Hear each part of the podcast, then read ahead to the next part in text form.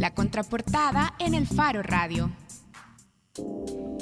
Bueno, estamos de regreso en el Faro Radio y gracias a Sergio Arauz, estaba corriendo en el bloque anterior, así es que no lo despedí, gracias a Sergio Arauz. Y recuerden que si quieren, si todavía no han leído esta investigación, está publicada en la portada del Faronet y se llama El organismo de inteligencia del Estado persigue a periodistas. Y bueno, está con nosotros la periodista María Luz Noches. Hola María, María Luz. Hola Karen. Bueno, antes de irnos a la pausa, estaba tratando de resumir este caso. El año pasado, una empresa constructora realizaba obras de terracería para el proyecto Urbanización Las Victorias en Sonsonate. En medio de su trabajo descubrieron material cultural prehispánico, fragmentos de cerámica, obsidiana y otros materiales de roca. Y aunque la obra se desarrollaba en un terreno vecino al sitio arqueológico Tasco, Tacuzcalco, Los Cerritos, la empresa constructora no contaba con los permisos establecidos por la Ley Especial de Protección al Patrimonio Cultural del Salvador. Así que la Dirección de Arqueología de Secultura tuvo que intervenir en el sitio, se detuvo la obra, se hizo un estudio y finalmente se dio el aval para continuar con el proyecto, pero se declararon algunas áreas como áreas de reserva arqueológica y áreas de influencia. Y para hablarnos sobre los hallazgos, pero también para explicarnos cómo es posible que las empresas constructoras puedan ignorar las disposiciones legales de protección al patrimonio cultural, hoy nos acompañan Hugo Díaz, jefe del Departamento de Arqueología de Secultura, y también está con nosotros Julio Alvarado, arqueólogo. Bienvenidos a los dos. Gracias. Gracias, un gusto. Bueno, y como coentrevistadora está María Luz Noches. Hola. Bueno, entremos en materia. Este, ok, esto que eh, explicaba Karen brevemente también partió de una denuncia ciudadana. Sí. ¿Cuándo reciben ustedes la llamada del vecino o de la persona que se enteró de de estas cosas que estaban dentro de la construcción y que definitivamente no lo anunció la constructora. La primera denuncia que tenemos, porque han sido varias, incluso escritas, que es algo inédito.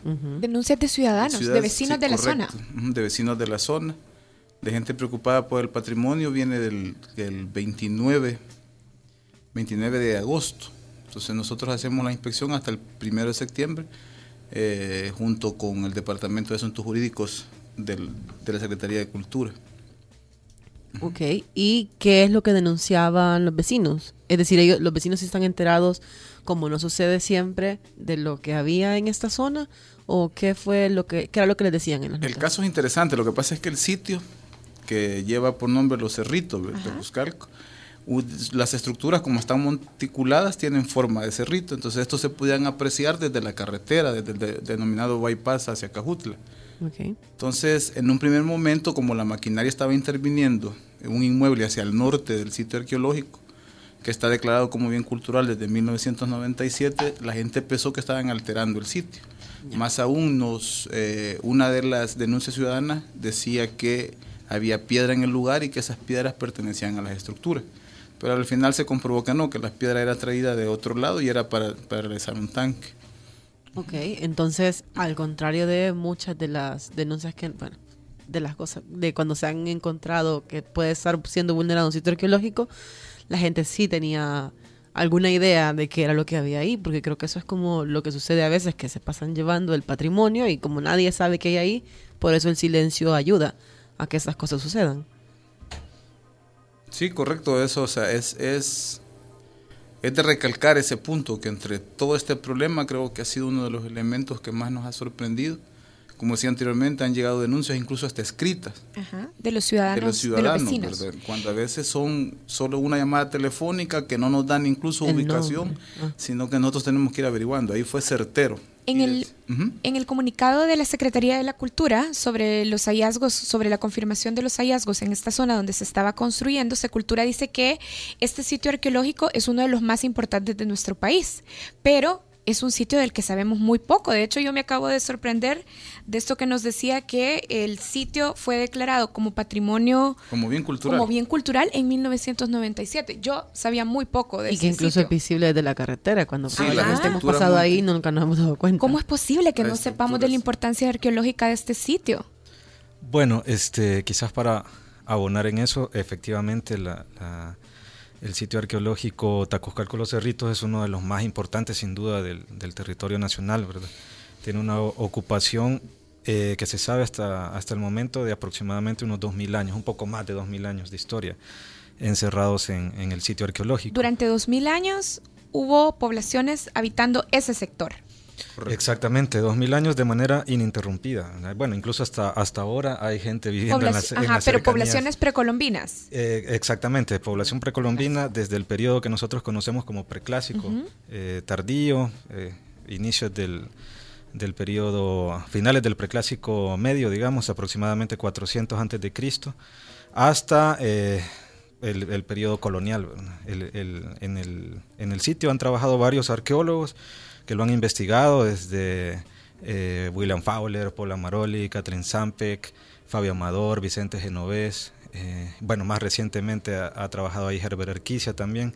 Entonces muchos arqueólogos y ya tenemos, digamos, un, conocimiento somero del sitio arqueológico, ¿verdad? una ocupación por, por población probablemente de filiación maya, eh, más o menos hará unos 2000 años, 1400 años en el clásico tardío y posteriormente una ocupación de pueblos nahuas, ya para el periodo posclásico, que son los, los ancestros de los pipiles históricos que encontraron los españoles a su llegada. Otro de los puntos importantes del sitio es que allí se llevó a cabo una de las más famosas batallas de, de, los españoles contra los nativos, ¿verdad? Pedro de Alvarado lo refiere en sus cartas de relación, luego de haber sido herido en, en Acajutla, ¿verdad? En, en una de sus piernas, llega y tiene un enfrentamiento que según la carta de relación que le envió a, Hernán Cortés en 1524 fue una batalla campal, bastante sangrienta ahí en, en Tacuzcalco. Es decir, ajá, Tacuzcalco sale, está reseñado en las cartas de Pedro de Alvarado. Exactamente. De hecho, el, nombre Tacuzcalco, que viene del náhuatl, eh, significa, bueno, eh, originalmente en el náhuatl que se habla en el centro de México debió haber sido Tlacochcalco, ¿no? este, y ya nahuatizado sería más o menos como Tacuzcalco eh, Calco, ¿verdad? Según, según la traducción. Y Tlacoch significa dardo o flecha. Okay. Entonces, y cal casa, co lugar, el lugar de las de la flecha, de las casas de flechas, o en una traducción más eh, eh, parecida, digamos, al español, como la casa de las armas, ¿verdad? ¿Y cómo es posible que en un sitio arqueológico tan importante una empresa constructora haya podido, o sea, en las cercanías, en los terrenos vecinos, ¿cómo es posible que una empresa constructora haya podido iniciar obras de terracería sin tener permisos? Pues yo creo que esa pregunta es de hacérsela a la empresa, ¿verdad? Porque eh, no se puede decir ignorancia ante la ley. Incluso casi todos los desarrolladores, ellos saben, ellos saben con certeza cuáles son los procedimientos. Existen ciertos controles internos puestos hasta hace poco, como es un acuerdo del, del, Ministerio de Medio Ambiente en el cual exigen nuestro permiso. Pero ustedes no dieron, Pero ustedes no dieron permisos ellos, esta zona. Eh, lo que pasa es que, reseñando un poco, el, ellos, la, la empresa que, que, actualmente desarrolla el proyecto, se la compró a otra que se denominaba Chiripío SASD.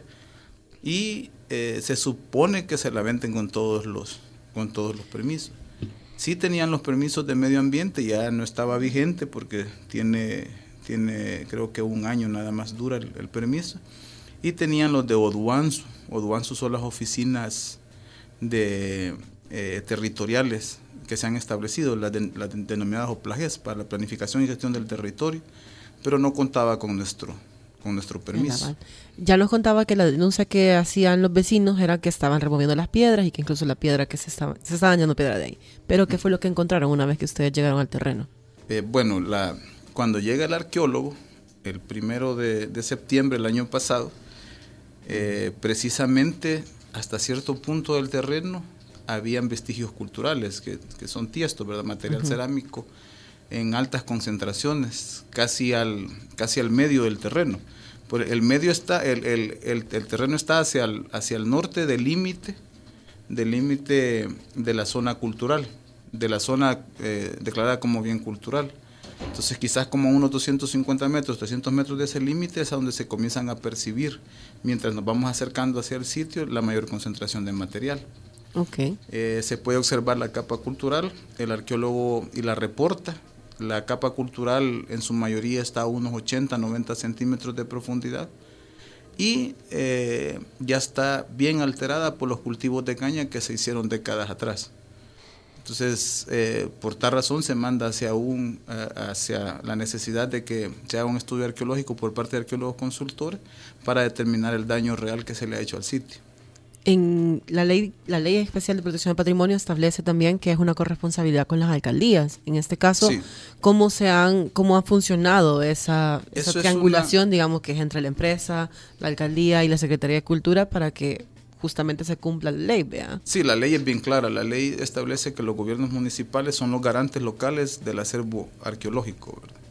El sitio, el inmueble es compartido por dos alcaldías, la de Sonsonate y la de Nahuilingo, que también en un primer momento se pensó que se había alterado parte del sitio arqueológico Nahuilingo, que está hacia el este del terreno, que es un sitio histórico. Y eh, esos permisos ya no se tramitan con las, con, las alcaldías, sino que lo hace la Oduanzo. Ese es el papel de la, de la, de la soplajez.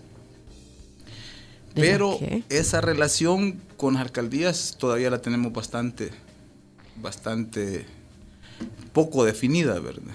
Entre las restricciones que aparecen mencionadas, que ustedes entregaron una vez que se hicieron las inspecciones y tal, habla justamente de que no se pueden establecer notificaciones ahí, ni siquiera una antena de estas. Pero ¿cómo se logra que estas restricciones que al, al cabo de 25, 50 años todavía sigan, las sigan vigentes? Porque las alcaldías en el 2007 reciben notificación que el sitio ha sido declarado. O sea, ellos no pueden, no pueden decir para nada que no sabían sobre el caso. En 1997 reciben eh, notificaciones de parte de, la, parece entonces con cultura. De igual forma, el artículo 8 de la, de la ley es clara, decir que cuando un inmueble está vinculado a un bien cultural debe de pasar toda autorización por el ministerio, en este caso la Secretaría de Cultura. Entonces no hay no hay posibilidad de, argumentar desconocimiento. Yo quiero hacer una pregunta como más de, proceso, porque en el último año hemos tenido, bueno, tenemos este caso, hemos tenido el caso en la alcaldía de Santa Tecla con una construcción cerca del centro comercial Santa Rosa, donde también se hallan eh, vestigios culturales. Eh, el mismo caso de, la, de, la, Plaza Libertad con la alcaldía del FMLN, bueno, Nayib Bukele ahora. Eh, o sea, lo que, vemos es, y en este caso vemos algo que es estrictamente empresa privada. Vemos a los dos espectros de la política, más ahora la empresa privada, y que básicamente a nadie le importa la ley de cultura o la ley de, protección del patrimonio. O sea, a nadie le, interesa. Eh, todo el mundo, como sucede con muchas leyes en este país, pero ahora estamos hablando de esta, no la respetan. Eh, ¿Ustedes cómo evalúan esto? O sea, ¿a qué se debe? Es una especie, no sé, a mí se me ocurre que es hasta un racismo, el desprecio a lo a, las culturas eh, originales de El Salvador o, simplemente es ignorancia o cómo lo ven ustedes? Bueno, ahí yo creo que la cuestión es más de índole político. O sea, como siempre han dicho, el indígena que, que más funciona es el indígena muerto, ¿verdad? los indígenas actualmente también tienen su problemática que viene bajo esta misma lógica. Ese reconocimiento es bien difícil. También recordemos que el pasado es bien contraproducente porque es reivindicativo. ¿Cómo? Eh, ¿Qué quiere decir con eso? Que cuando nosotros, a través de la arqueología y la antropología y ciencias sociales, eh, eh, no rescatamos, que redefinimos ese pasado, ese pasado tiende a reivindicar un montón de cosas que en este momento no se encuentran, no se encuentran dentro de las plataformas de los gobiernos, ¿verdad? porque son temas sociales bastante cargados de injusticia y y marginalidad. Pero entonces tenemos un gran problema porque casi que el 75-80% del territorio es básicamente un Es un problema grande. O sea, comencemos por el hecho que la palabra indio todavía es peyorativo en este país. O sea, un, un sistema educativo que invisibiliza al indígena, una sociedad que replica al conquistador, es una sociedad difícil para concientizar, ¿verdad? Por eso es que a nosotros nos ha asombrado en gran manera cómo, cómo, cómo, estos casos, como la alcaldía de San Salvador, la alcaldía de Santa Tecla, Tacuzcalco, en estos momentos estamos viendo otros tres casos eh, y estamos viendo denuncias ciudadanas quizás a diario. ¿Y qué pasaría si no hay denuncia ciudadana? Es decir, las alcaldías, Secultura, otras instancias de gobierno podrían actuar o podrían advertir por sí solas estas situaciones donde hay respetos a la ley de patrimonio. Para la Secretaría de Cultura y en específico para el Departamento de Arqueología es bastante complejo. Somos 10 arqueólogos para todo el territorio nacional. ¿verdad? O sea, no pueden hacer labores de vigilancia para No advertir cuando se están irrespetando. Por eso, y es de dejarlo claro que no solo la Secretaría es la responsable de acuerdo a la ley, sino que también la Policía Nacional Civil, las alcaldías y también la sociedad. ¿verdad? Y dentro de las, dentro de las alcaldías, yo, volviendo a este caso de, de- de este sitio arqueológico de Tacuzcalco, o sea, las, las alcaldías, Sonsonate y Nahuilingo, nos Sí. decían. ¿Qué ¿Cómo podemos señalar ahí responsabilidades también para esta omisión tan importante de permitir que siguieran las obras de construcción advirtiendo o sin advertir que había riesgo de que se estuviera perdiendo material cultural Importante. importante. Bueno, Nahuelingo es interesante porque el mismo alcalde es el que promueve la iniciativa para poder declararlo como bien cultural el sitio en el 1997. ¿verdad? Bueno, pero otro alcalde. No, el- El- creo actual. yo hasta donde entiendo, creo que es el mismo. El mismo, sí. es el mismo. Eh, es un esfuerzo que también es de resaltar, porque si él no hubiera propuesto eso, no tuviéramos sitio, definitivamente. La, la caña se lo hubiera terminado por completo. El problema también es que esa, ese, no se hizo un estudio técnico para determinar hasta dónde llegaba el sitio. Porque también hay una creencia que tenemos que luchar bastante aquí en este país en cuanto a la arqueología, es que el sitio solamente son las pirámides. Pero el sitio se extiende mucho más allá, ¿verdad? Está, está su zona de cultivo, su zona de sustento, su zona de, de las casas donde, los, donde el pueblo llano hacía sus actividades diarias. Y está el centro cívico ceremonial, que es donde se concentraba todo el poder. Si tuviéramos que compararlo con los sitios arqueológicos que conocemos, porque digamos que están más o menos explorados, como Joya de Serén, Tazumal, San Andrés, ¿cómo se compara un sitio arqueológico como Tacuzcalco con estos? Porque mencionaba que había pirámides, el centro cívico, es decir, eh, ¿de qué nos estamos perdiendo por no tener explorado un sitio como este? A comparable quizás como el de como San Andrés, ¿verdad? Ok. Como San Andrés, porque lo que pasa es que Tazumal también solo vemos una parte del sitio, que es la, la gran pirámide, de ahí ya no podemos ver más. Chalchuapa en toda su extensión es un sitio arqueológico, que lo tenemos que tomar como una zona arqueológica más que como un sitio. Nos mencionaban que había otros tres casos que están viendo ahorita. ¿Cuáles son esos tres casos? ¿De dónde? ¿A dónde hay que ir a buscar? Eh, uno es justo ahí eh, eh, por la Santa Rosa, atrás. En Santa Tecla. En Santa Tecla, la salida hacia los chorros, también unos restos óseos que posiblemente sean prehispánicos en San Antonio del Monte. Y que esa fue, esa fue, eso es un apoyo en San Antonio del Monte, Son- Sonsonate. Ese es un apoyo a la Fiscalía General de la República, que ya hemos coordinado varias veces, más que todo por el hallazgo de restos óseos, que avisan no porque crean que sea, no por, no, por, no por lo cultural, no que porque son Ajá. restos óseos, ahí detienen las obras. ¿Y restos socios, eh, o sea, precolombinos? O, Lo más probable es que sean precolombinos, aunque no descartamos que posiblemente sea, como es una zona indígena, ¿verdad? Que las tradiciones han continuado luego del contacto o también de la masacre de 1932. No lo podemos decir a ciencia cierta porque era una, este, iban a instalar tuberías y es bien angosto, entonces no pudimos hacer bien el análisis, pero vamos a irnos a una excavación la próxima semana. Y tenemos pendiente también otra interesante que es en el, en el Valle Zapotitán, lotificación el indio. ¿eh? Lotificación el indio, también son restos óseos, se, se trabajó como que fuera una escena del- de, de crimen porque múltiples entierros, pero son prehispánicos. Hicimos otra, una trinchera a la par y apareció una estructura prehispánica y un monolito que tenemos pendientes de excavar. ¿Y esto en el Valle Zapotitán a qué altura está? En- está en el cantón Aguacaliente, ya casi llegando a Ciudad Arce. ¿Y tienen eh, planificado hacer excavaciones ahí? Sí, sí, ya para este año. Por las cuestiones de la este último San Antonio del Monte, sí va a ser mucho más, más rápido, ¿verdad? Quizás la próxima semana estemos excavando. Solo para aclarar, este de Santa Rosa es el mismo que encontraron con lo de la calle Real, que es el del Lo terreno que, le es que pertenece a es los una mormones. denuncia ciudadana de construcción que no tiene, Ah, es otro. que no tiene permiso, correcto.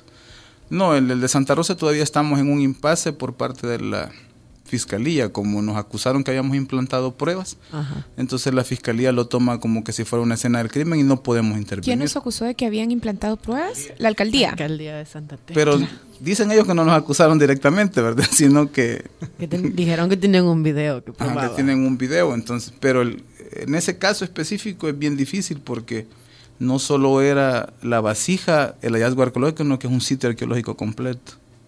Bien, ahora volviendo a Tacuzcalco, ustedes después de, la intervención que hicieron en la zona y de un estudio específico que se hizo ahí, se determinó que era necesario determinar o ajá, que se hiciera una, una zona de reserva arqueológica y una zona de influencia. ¿Nos pueden explicar en términos prácticos qué significa eso y qué va a pasar con las obras de construcción que entendemos se reanudaron al final? Sí, bueno. Quizás para detallar un poco, el terreno son aproximadamente, de la lotificación, de la urbanización que estaba proyectada, son aproximadamente unas 30 manzanas. Entonces se dividió esta, estas 30 manzanas en dos zonas, la, norte que está más cercana a la carretera, al bypass de Sonsonate, y casi al centro, eh, dividida con una zona sur que es la que da eh, con la delimitación del actual sitio arqueológico Tacuzcalco, ¿verdad? la zona que está declarada.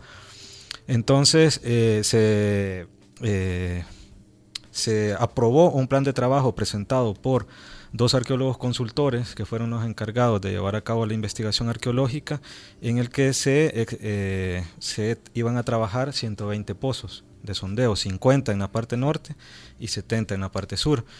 ¿Por qué se dividió esto? Bueno, fue de, realmente fue ah, de una manera arbitraria, ¿verdad? No tan eh, apegado a una cuestión científica, sino que nosotros pues pensábamos de que efectivamente la parte norte tal vez podía tener menos vestigios arqueológicos que la parte sur, que es la que estaba más cerca a, a Tacuzcalco.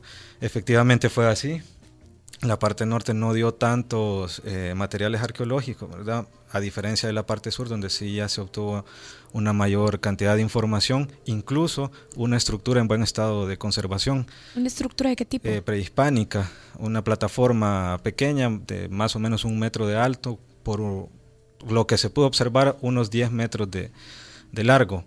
Entonces, eh, no se terminó de excavar totalmente, pero sí es una estructura probablemente también según lo, que indicaron los arqueólogos consultores del periodo posclásico. Ya, y esa zona es la que se ha declarado como reserva arqueológica. Entonces, a raíz de este estudio, se eh, liberó, digamos, en cierto modo, la, la, parte norte, el sector A, donde básicamente el cultivo de caña, la construcción de la carretera y otros aspectos habían destruido cualquier vestigio que pudo haber existido ahí. Sí, lo, sí existió. Entonces, en la parte sur, desde un pozo que era el, pozo 50 que dividía los dos sectores, eh, hasta la colindancia con el, sitio, arqueológico, en la zona delimitada, este sí se ha dejado como área protegida en dos, eh, con dos, digamos, eh, niveles de medidas de protección. Una medida de protección integral, que es donde salió esta estructura, que está justo limitando con, con el área delimitada con, de bien cultural, que a raíz de que estaba esta, esta edificación, se considera que forma parte integral del centro ceremonial del sitio arqueológico Tacuzcalco. Entonces, luego, más al norte de esta zona que eh, tiene eh, medidas de protección integral, ahí no se puede hacer absolutamente nada, una zona de influencia que se le llama así, porque eh, esta zona se deja para que la contemplación del bien pueda ser eh, aplicada, ¿verdad? Desde cualquier ángulo, la gente lo pueda observar, el, bien no se, no se vea más presionado de lo que está con otras, con otras urbanizaciones, construcciones o lotificaciones. Entonces esta zona va a poder ser utilizada únicamente como área verde de la lotificación. Entonces, eh, básicamente esas son las dos áreas que se han, que se han dejado como, como zona protegida a raíz de la investigación que se dio luego de la intervención de la Secretaría de Cultura. O sea, zona protegida implica que ahí deberían en el futuro hacerse otras excavaciones. Sí, se queda abierta ahí la posibilidad para hacer más investigaciones, para crear eh, parques arqueológicos, museos, etcétera. ¿Y hay algún tipo de compromiso entre las tres partes, es decir, alcaldía, constructora y ustedes como Secretaría de Cultura? Digo, porque al final Ajá, ustedes emiten una resolución, pero... Mm, pues no, porque ayer fuimos a hacer una, una supervisión, ¿verdad? No nos dejaron ingresar al proyecto. Desde ahí levantaron sospecha, ¿verdad? Argumentando, porque nos mandaron a los vigilantes, argumentando que no había ningún profesional. Tuvimos que ir al sitio arqueológico y desde una de las pirámides principales poder ver y están removiendo tierra.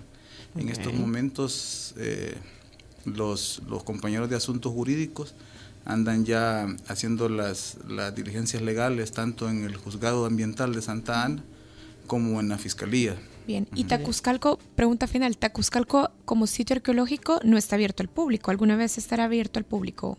Lo que pasa es que es privado, son terrenos privados.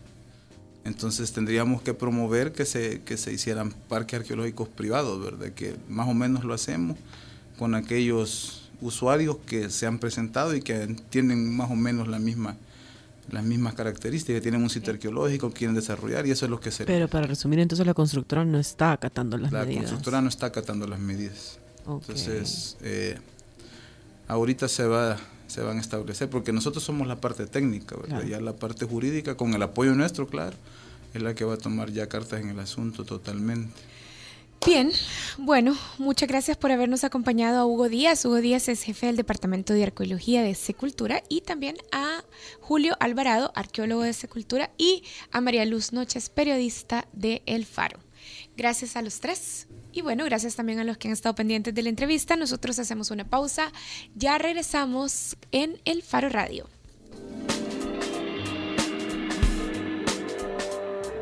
El Faro Radio. Hablemos de lo que no se habla. Estamos en punto 105.